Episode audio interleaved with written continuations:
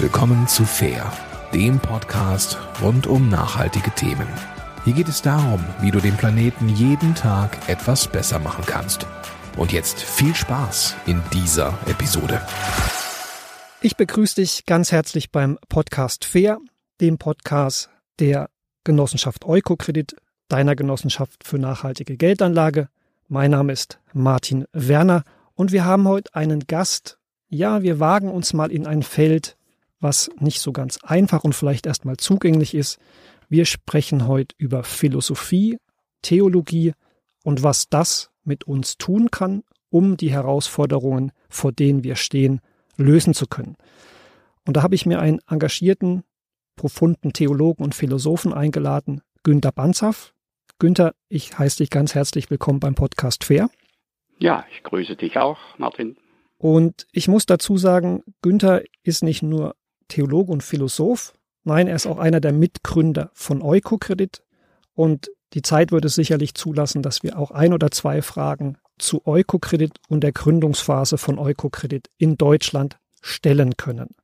Günther, du hast ein Buch geschrieben, so entsteht Zukunft, erschien im letzten Jahr im Ökom Verlag, was so ein bisschen Grundlage der Diskussion gibt.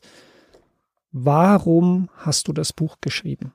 Was möchtest du erreichen, wenn der Leser, die Leserin das Buch gelesen hat? Der Anlass, dieses Buch zu schreiben, äh, war die Wahrnehmung, wir wissen so unendlich viel über Klimawandel, Artensterben, den Raubbau der Ressourcen und warum geschieht so wenig. Und anscheinend ist es so, dass ja Appelle an die Vernunft, äh, moralische Vorhaltungen, äh, Informationen, Aufklärung, dass das alles nicht entscheidend wirkt. Und anscheinend müssen wir auf eine tiefere Ebene gehen. Und da war für mich ein entscheidender Hinweis von der Hirnforschung, dass Menschen ihre Denkweisen und Verhaltensweisen erst ändern, wenn sie von etwas berührt werden. Und ich glaube, auf diese Ebene müssen wir kommen. Und das ist auch das Anliegen von dem Buch, dass wir spirituelle Ressourcen erschließen, die uns so den entscheidenden Schub noch einmal geben und den langen Atem und an, um an diesen großen Veränderungsprozessen mitzuarbeiten. Also kurzum, das, das Fingerheben und sagen, macht mal, mach du mal anders, das erreicht die Menschen nicht. Ja. Ja. Das beschreibst du ja auch in deinem Buch sehr gut. Du gehst also genau auf dieses Gefühl ein. Das ist auch ein Gefühl, warum wir ja den Podcast machen, um dir als Hörer auch eine Orientierung zu geben, was alles möglich ist, was andere Menschen schon machen. Du beschreibst das auch in deinem Buch dann sehr gut. Was ist denn für dich die Lösung? Das Zwischenkapitel Spiritualität, das nehmen wir gleich noch dran, sondern du gehst am Ende dann auch Warum Engagement aus Bürgerhand? Warum nicht die Politik? Warum genau diese Form soll uns vorwärts bringen, soll die Probleme lösen können? Ich würde es so sagen, wir müssen als Bürgerinnen und Bürger äh, die Dinge selber in die Hand nehmen. Max Frisch hat ja einmal so schön gesagt, Demokratie ist Einmischung in die eigenen Angelegenheiten. Mhm. Und wir können die Verantwortung nicht immer der Politik oder der Wirtschaft zuschieben, sondern wir können selber einen Teil Verantwortung übernehmen mhm. und uns engagieren. Aber ich meine das nie so, dass es immer nur auf den Einzelnen ankommt, dass Einzelne ihr, ihren ökologischen Fußabdruck verringern sollen oder gefälligst anders konsumieren sollen, das sind alles nur moralische Vorhaltungen, die die Verantwortung den Einzelnen zuschieben. Ich möchte gleichzeitig auch, dass wir als Bürgerinnen und Bürger der Politik Druck machen ja, und darauf hinarbeiten, dass die Lösungen, die da sind, ja, um den Klimawandel zu begrenzen oder das Artensterben äh, aufzuhalten, dass wir da der Politik entsprechend auch Beine machen. Und hat noch eine Frage, die sehr spannend ist, wenn du eben diese Politik definierst. Von welcher Politik reden wir denn? Reden wir von den Entwicklungsländern, die sich jetzt bitte auch mal um Umweltschutz kümmern sollen? Oder redest du von Politikverantwortlichen in der westlichen Welt, den Industrieländern? Hast du da eine Meinung, in, die du auch im Buch äußerst? Ja, und zwar in der Richtung, es ist viel zu allgemein von der Politik zu reden mhm. äh, oder von der Wirtschaft. Wir müssen immer differenziert schauen, wer vertritt in der Politik welche Positionen, ja? Mhm. Wer verhält sich als Unternehmen so nachhaltig oder so immer noch äh, ausbeuterisch, indem Menschen und Natur ausgebeutet werden? Wir müssen also differenziert wahrnehmen und da entsprechend auch die Verantwortung adressieren. Mhm. Karl Jaspers, der Philosoph, hat einmal schön gesagt, Verantwortung hat immer eine Adresse und Hausnummer. Mhm. Wir müssen genau benennen, wer was machen soll und da sind die Rollen weltweit sehr unterschiedlich. Mhm. Aber das direkte Gegenüber ist natürlich die Politik hier in Deutschland, der Schweiz oder Österreich. Mhm. Für mich sehr spannend ist ja, das ist ja der Kern des Buches, Du versuchst aus Religion, aus Spiritualität der verschiedenen Weltreligionen etwas abzuleiten, was den Menschen die Energie gibt oder die Orientierung gibt, genau aus dem von dir beschriebenen, ja, so Lethargie oder Lähmung herauszukommen. Was für eine Rolle nimmt da Spiritualität ein? Wie ist die Lösung, die wir aus den Weltreligionen ableiten können, die du für dich da definierst, von denen jeder, der zuhört, auch lernen kann, auch wenn er vielleicht nicht in die Kirche geht oder Kirchenmitglied ist? Der Ausgangspunkt ist ja der, dass wir äh, jede Menge an Krisen haben, dass die Probleme zunehmen, groß sind, globale Ausmaße haben. Der Arzt und Kabarettist äh, Eckhard von Hirschhausen sagt ja so nett, drei Krisen zum Preis von zwei. Äh, man zögert etwas beim Zugreifen, aber diese Vielfalt der kritischen Entwicklungen auf der Welt führt dazu, dass viele Menschen verunsichert sind, dass sie sich, all die, die engagiert sind, sich oft ohnmächtig fühlen, überfordert. Und da denke ich, ist Spiritualität äh, ein ganz äh, wesentlicher Ansatzpunkt, dass wenn wir die spirituelle Dimension in unserem Leben wieder stärker entdecken, dann können wir uns die Verbindung suchen zu unseren inneren Kraftquellen und auch diesen Ohnmachtsgefühlen und der Verunsicherung oder der, den Ängsten etwas entgegensetzen. Mhm. Und der Ansatzpunkt ist da für mich einfach der, im Buddhismus, inzwischen auch im Westen gefragt und verbreitet, sind ja die Anleitungen zur Achtsamkeit. Mhm. Dass wir zunächst einmal achtsam wahrnehmen, wie geht es mir, was beschäftigt mich, was bedrückt mich, was gibt mir Mut. Also nach innen zu schauen, mhm. Kontakt zu sich aufzunehmen und dann zu schauen, was, wo sind meine inneren Kraftquellen. Die eigenen inneren Kraftquellen wiederentdecken und da sind die Menschen ja ganz unterschiedlich. Die einen meditieren und beten, da kommt bei ihnen etwas ins Schwingen mit einer größeren Kraft. Die anderen gehen hinaus in die Natur beim Spaziergang auf einen Gipfel, haben einen Lieblingsplatz gefunden, wo sie Energie schöpfen. Oder andere, für andere ist die Musik so etwas, wo etwas ins Schwingen kommt. Also die eigenen spirituellen Kräfte entdecken. Und das Schöne daran ist ja, spirituelle Erfahrungen vermitteln ja eine Erfahrung von Ganzheit und Sinn. Ja. Man spürt etwas von einem größeren Ganzen, das trägt. Und das, denke ich, äh, gibt für das Engagement einen langen Atem und die nötige Energie, die wir auch immer wieder und täglich immer wieder neu äh, für uns erschließen können. Du bringst auch nochmal so einen Aspekt ins, ins Buch rein, das ist ja so ein bisschen der Glauben, der sich in der westlichen Welt insbesondere verankert hat. Der Mensch kann alles. Die Technik des Menschen kann alles. Wenn Probleme auftreten und wir haben Überschwemmungen, dann bauen wir einfach höhere Dämme. Wir bauen mhm. Schutzwehre. Wenn es mehr Waldbrände gibt, kaufen wir mehr Rettungsflugzeuge und richten das schon. So diese technokratische Ansatz, wir sind nicht mehr ein Lebewesen unter vielen, sondern wir sind das Lebewesen und wir können uns auch alles leisten.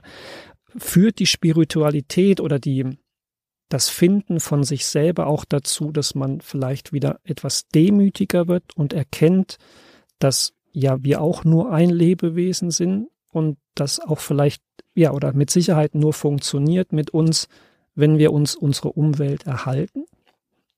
Ja, also unbedingt.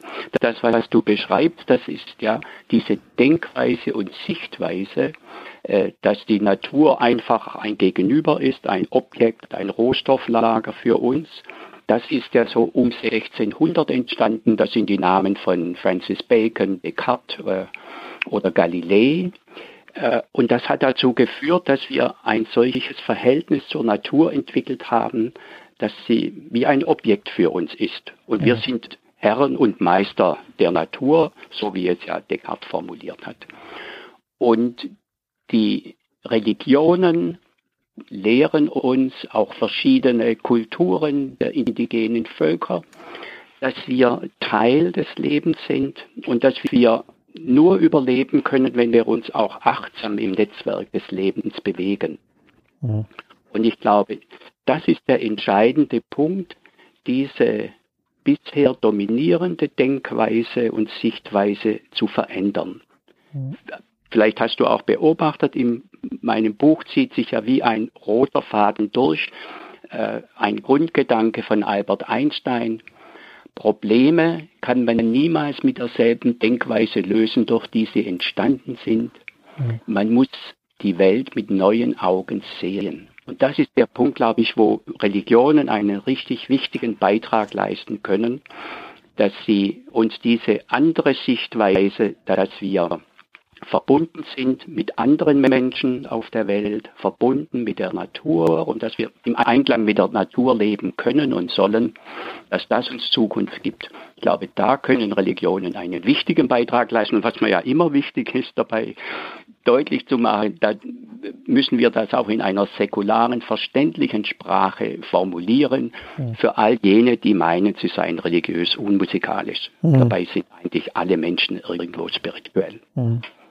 Ja, es ist, deswegen finde ich es auch sehr spannend. Wir haben ja auch, das muss ich ja eingestehen, im Podcast immer bisher so einen Bogen um das Thema gemacht. Wir haben ja immer sehr konkrete Möglichkeiten aufgezeigt, wo man auch ja direkt mitmachen kann, die man unterstützen kann.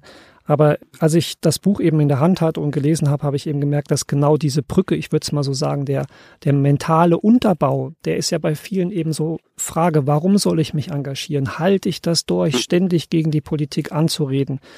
Wie gehe ich mit diesem Zweifel um? Ja, ich kann Ökostrom kaufen, ja, ich kann mich engagieren, aber die Politik baut selber keine neue Windkraftanlagen. Was mache ich damit? Und deswegen dachte ich, das müssen wir mal angehen.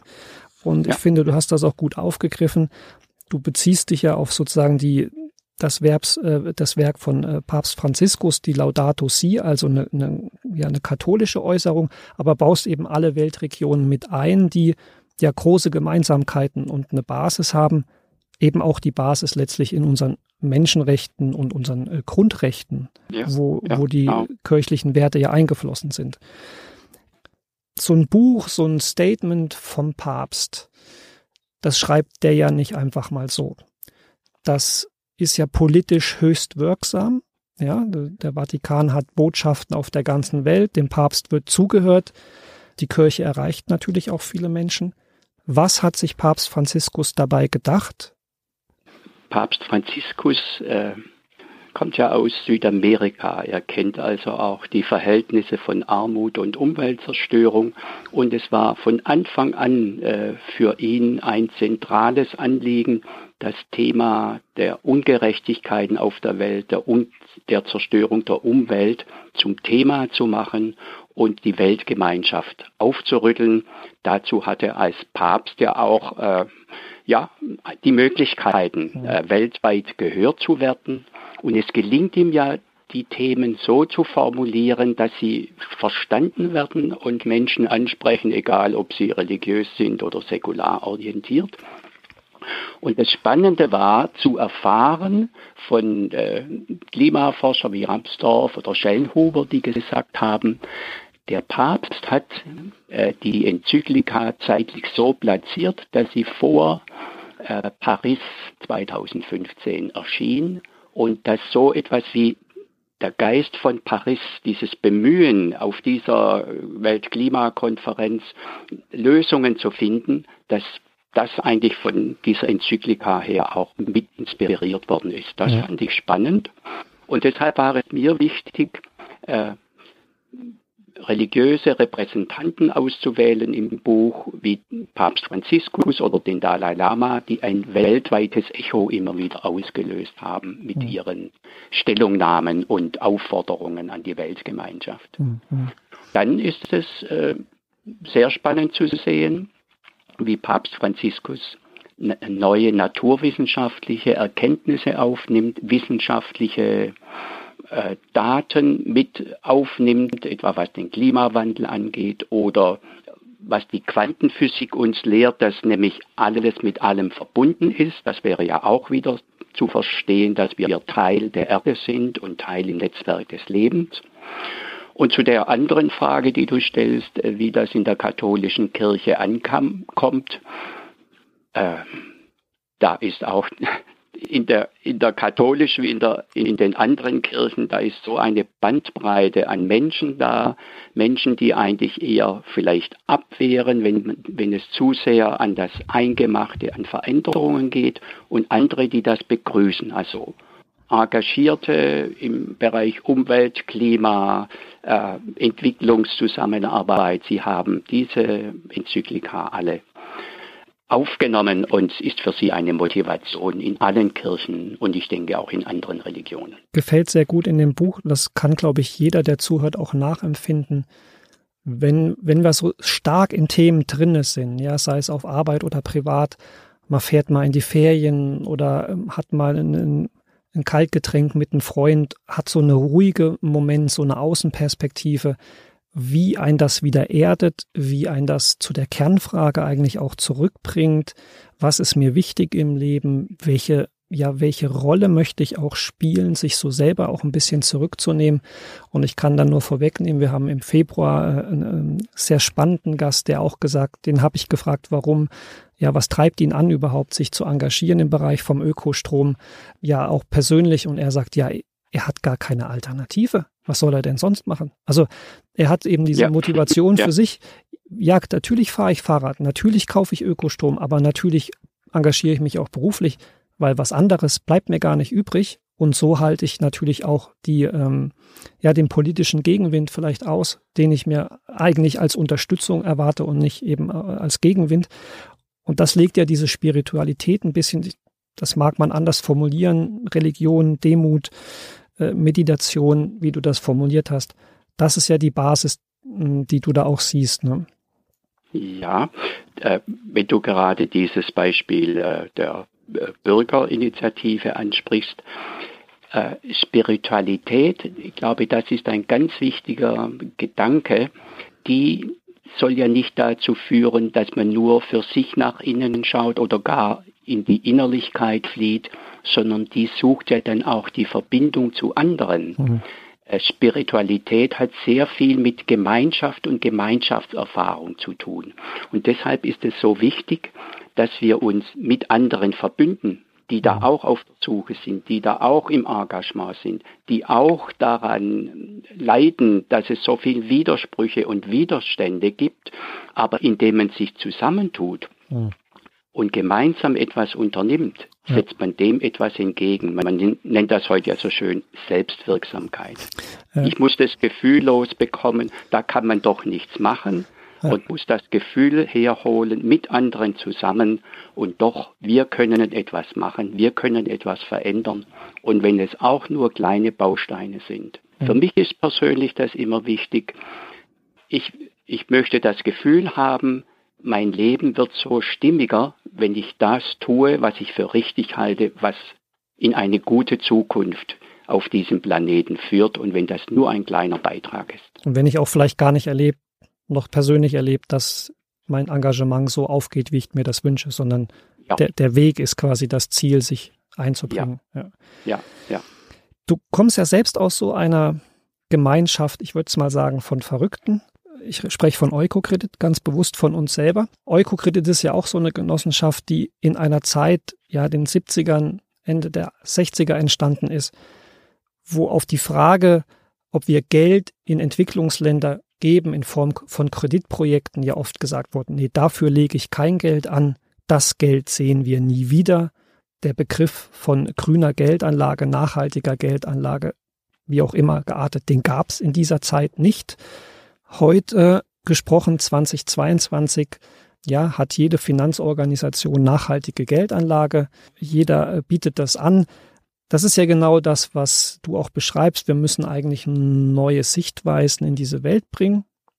Wenn die sich etablieren, dann gibt es Leute, die das nachahmen. Es gibt einen gewissen Druck auf die Politik, sich auch vielleicht die Finanzmärkte mal genauer anzuschauen.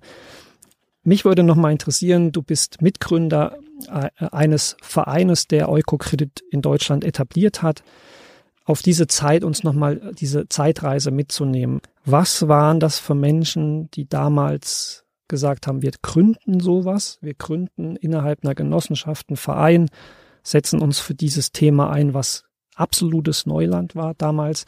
Wie waren so diese Zeiten und was ist daraus geworden? Der Anlass, Eukokredit zu gründen, kam ja vom Ökumenischen Rat der Kirchen, da wurden Studien gemacht, weil amerikanische Kirchen gesagt haben und angelsächsische, wir haben so viel Rücklagen, wir merken aber, die sind in Chemie- und Rüstungsfirmen investiert, können wir nicht eine sozial verantwortliche Geldanlage schaffen von den Kirchen aus. Und diese Idee wurde reihum begrüßt in allen Kirchen. Und als es dann an das Einzahlen ging, haben die Kirchen gezögert.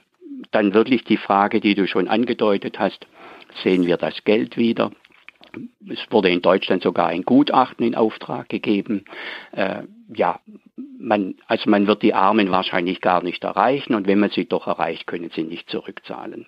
Und da haben äh, einige entwicklungspolitisch engagierte Menschen gesagt, das wollen wir doch mal sehen. Wir wollen doch, bevor diese faszinierende Idee, dem das ausgegeben wird, wollen wir doch mal versuchen, ob diese Idee nicht wirklich funktionieren kann in der Praxis.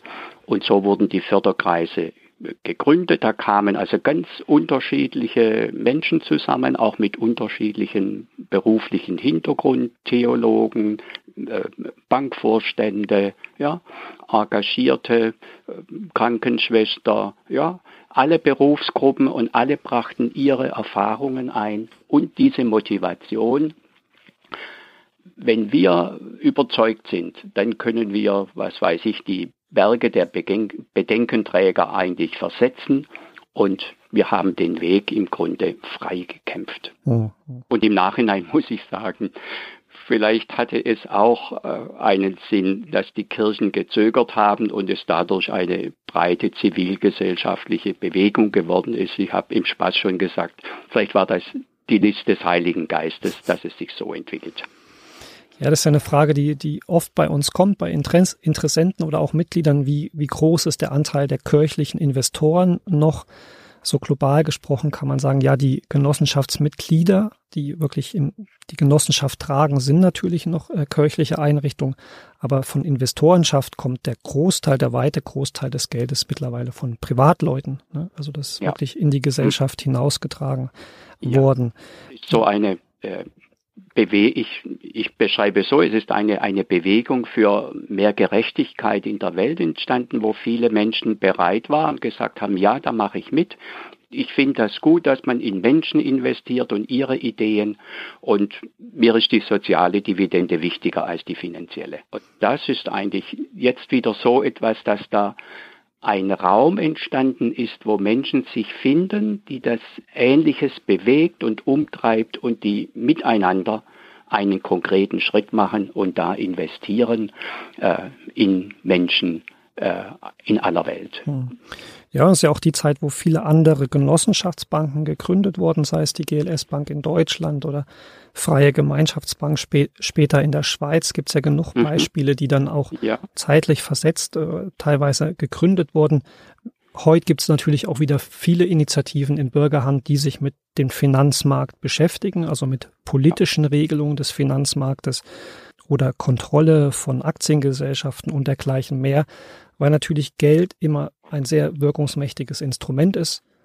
Unsere Renten durch Pensionskassen, den Staat, wen auch immer, sind ja am Finanzmarkt investiert und da hat jeder von uns natürlich auch Einfluss, mal nachzufragen, was denn die Bank damit eigentlich so treibt. Ja, ja genau. Die, hm? Zum Beispiel die Bürgerbewegung Finanzwende. Ganz spannend, wie sie aufdeckt den Einfluss der Finanzlobby, äh, wie sie äh, konstruktive Vorschläge macht für mehr Regulierung äh, im Finanzsystem, nicht nur der Banken, auch der Schattenbanken, oder wie sie aufdeckt, wie viel Greenwashing immer noch bei nachhaltigen Geldanlagen ist. Ja. Also es gibt da viele Initiativen und es ist möglich, diese zu unterstützen äh, und dadurch mehr Licht äh, in manches Dunkle in der Finanzwelt zu schaffen. Ja, das kann auch wirklich jeder nachlesen. Du hast dann wirklich zum, zum Ende des Buches auch noch sehr viele Projekte vorgestellt, die so diesen Geist leben, den du da siehst, eben Bürger, Bürgerprojekte selber in die Hand nehmen, gemeinsam mehr erreichen, die Politik aber herausfordern und da eben aber den Grundstein in sich selber zu legen, innehalten, zu sehen, für was engagiere ich mich, damit ich auch den nötigen Atem habe, natürlich ja das durchzuhalten. Das sind Herausforderungen, die löst man nicht bei einem Kaffeekränzchen, sondern das braucht ja vielleicht jahrelange oder jahrzehntelanges Engagement, bis sich dort was ändert. Mich würde noch persönlich interessieren, du hast deine Motivation am Anfang benannt, warum du das Buch geschrieben hast. Du hast ja sicherlich die Corona-Zeit auch genutzt, das Buch zu schreiben, weil viele äh, Termine vielleicht ausgefallen sind. Jetzt sind natürlich aber auch viele Termine ausgefallen, das Buch vor Ort vorzustellen, kann ich mir vorstellen. Ja, wie leider. Sind, wie sind so bisher die Rückmeldungen? Ja, es gibt äh, natürlich die persönlichen Rückmeldungen, die Menschen, dass sie, ich finde es dann schön, wenn da jemand äh, eine Karte oder einen Brief schreibt oder eine Mail und sagt, für mich war interessant diese Verbindung von Spiritualität, Philosophie, Politik. Jemand anderes, der schreibt, für mich war gerade die spirituelle Dimension so wichtig und ich frage mich, könnten die Kirchen eigentlich nicht noch mehr tun? Ja. Ja, und oder sehr schön eine Rezensionen waren jetzt schon drei, vier und eine davon im Publikforum und das hat auch dazu geführt, das ist die katholische Zeitschrift, dazu geführt, dass ich da gefragt wurde, ob ich einen Artikel schreiben könnte, die wesentliche Inhalte des Buches wiedergeben. Also von daher gibt es viele äh, ja, Reaktionen, die, die mich freuen und wo ich das Gefühl habe, es hat sich gelohnt, es ist ein Thema angesprochen, eine Dimension, die bisher vielleicht in der gesamten Welt des äh, Engagements noch nicht ganz so deutlich war. Und das freut mich und ich hoffe, dass das auch dazu führt, dass Menschen sich immer wieder ermutigen und äh, den langen Atem äh, finden, indem sie wie du schon beschrieben hast, auch wirklich anfangen, in sich hineinzuhören, spirituelle Kraftquellen zu entdecken und dann sich mit anderen zu verbünden und dass wir so miteinander dann politischer werden auch noch. Ja. Also ich kann das auch wirklich nur empfehlen. Mir hat das auch eben, das war für mich die wichtige Komponente, so dieser Brückenschlag zwischen diesen einzelnen gesellschaftlichen Feldern zu finden, aber auch für mich nochmal so beim Lesen zu merken, genau das ist das. Also warum engagiere ich mich bei Eukokredit? Warum mache ich den Podcast? Also dieses Warum für sich nochmal zu entdecken, in sich hineinzugehen. Ich bin selbst in der DDR groß geworden. Kirche, ja, das ist ein Fremdwort für mich, da bin ich ganz ehrlich. Aber mit diesen spirituellen Ansätzen, das finde ich für mich persönlich sehr ja zugänglich. Ähm, da habe ich mich mit auseinandergesetzt, äh, ohne dass ich jemals äh, Kirchenmitglied war. Deswegen kann man das wirklich empfehlen. Ich sage nochmal, das ist im Ökom Verlag erschienen im letzten Jahr. So entsteht Zukunft von Günter Banzaf. Kann man wirklich empfehlen zum Reinlesen oder in der Bibliothek mal ausleihen. Ich verlinke das auch in, in den Show Notes zur Sendung. Günter, dir sage ich wirklich herzlichen Dank, dass du das Buch geschrieben hast, sozusagen ein bisschen Weg geebnet hast, uns das leichter zu machen, dich in dieser Welt zurechtzufinden und dadurch natürlich auch einen Beitrag leistest, dass wir uns engagieren und dass wir vorwärts kommen. Ja, und vielen Dank für das Gespräch. Dann sage ich auch dir Danke fürs Zuhören. Natürlich, wenn du Geld nachhaltig anlegen willst, kannst du das auch bei der Genossenschaft Eukokredit. Auch da die Infos in den Show Notes. Und wer noch ein bisschen tiefer in solche Themen eintauchen will, eine Veranstaltung, die Eukokredit selber in Deutschland im März plant. Zwei Tage Online-Kongress zum Thema Langsam ist mehr. Auch da kann man sich jetzt schon anmelden, informieren. Packe ich auch noch in diese Show Notes rein. Auch da geht es eben darum, etwas innehalten, sich konzentrieren und dann engagieren. Für jetzt sage ich Danke im Februar spreche ich mit den Bürgerwerken, auch eine Initiative aus dem Geiste von Günter Banzhaf äh, passen würde, ein, ein Bürgerprojekt zum Thema Ökostrom in Deutschland, die ja auch eine Geldanlage anbieten, um ihre Projekte zu realisieren. Für jetzt sage ich nochmal dir, Günther, danke Sprechen, fürs Hiersein, dir fürs Zuhören. Bleibt Eukokredit gewogen und bis bald.